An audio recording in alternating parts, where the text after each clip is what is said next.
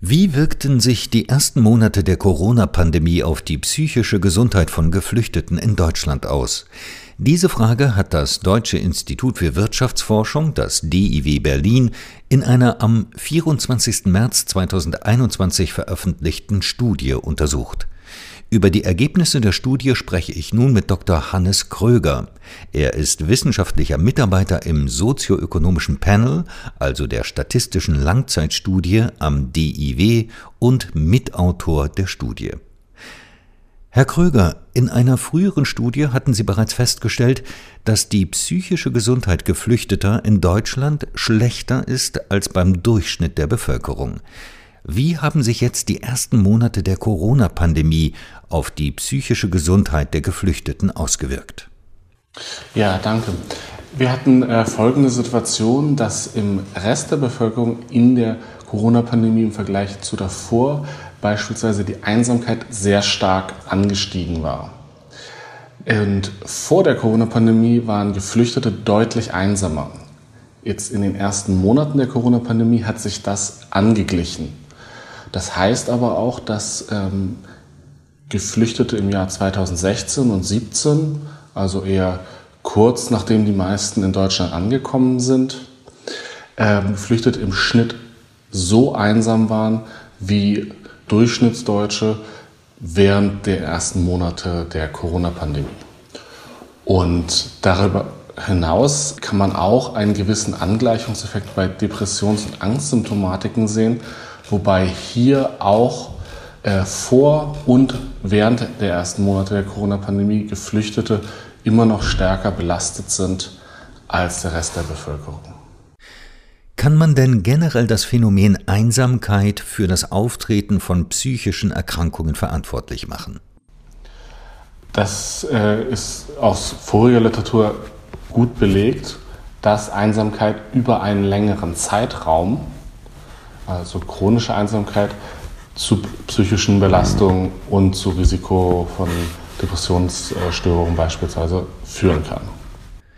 Die vielfachen Einschränkungen durch die Corona-Pandemie betreffen ja im Grunde genommen alle Menschen. Wie ist es denn zu erklären, dass die psychische Gesundheit der Geflüchteten im Schnitt stabil geblieben ist, obwohl sich die äußeren Umstände stark geändert haben? Wir vermuten, dass es ihnen vorher ohnehin schon schlechter ging und daher sozusagen der Raum für Verschlechterung durch die äh, Corona-Pandemie deutlich geringer war als äh, im Rest der Bevölkerung. Das heißt, dass dieses Ereignis sozusagen sie nicht in gleicher Art und Weise getroffen hat. Das heißt aber nicht, dass es ihnen insgesamt gut geht, sondern dass es vorher schon relativ schlecht war. Was ist der Grund dafür, dass gerade diese Gruppe von Menschen so stark unter Einsamkeit leidet? Genau, also wir können hier drei Ergebnisse vielleicht mal exemplarisch darstellen. Einsamkeit wird natürlich durch viele Faktoren beeinflusst, aber das, was wir uns eingeschaut haben, ist zum einen beispielsweise die Erwerbstätigkeit. Wenn Geflüchtete erwerbstätig sind, dann sind sie auch weniger einsam und auch äh, wenn sie mehr ähm, ökonomische Ressourcen im Sinne des Haushaltseinkommens haben, reduziert das auch die Einsamkeit. Und schließlich, was wir uns noch angeschaut haben, ist, es gibt auch einen Zusammenhang von, von der Sprachkenntnis, also von der deutschen Sprachkenntnis mit Einsamkeit. Und das sind natürlich auch alles äh, wichtige Integrationsmarker, sodass man sieht, dass auch sowas wie Einsamkeit mit Integration äh, zusammenhängt. Was kann denn der Staat tun, um den Geflüchteten in dieser speziellen Situation zu helfen?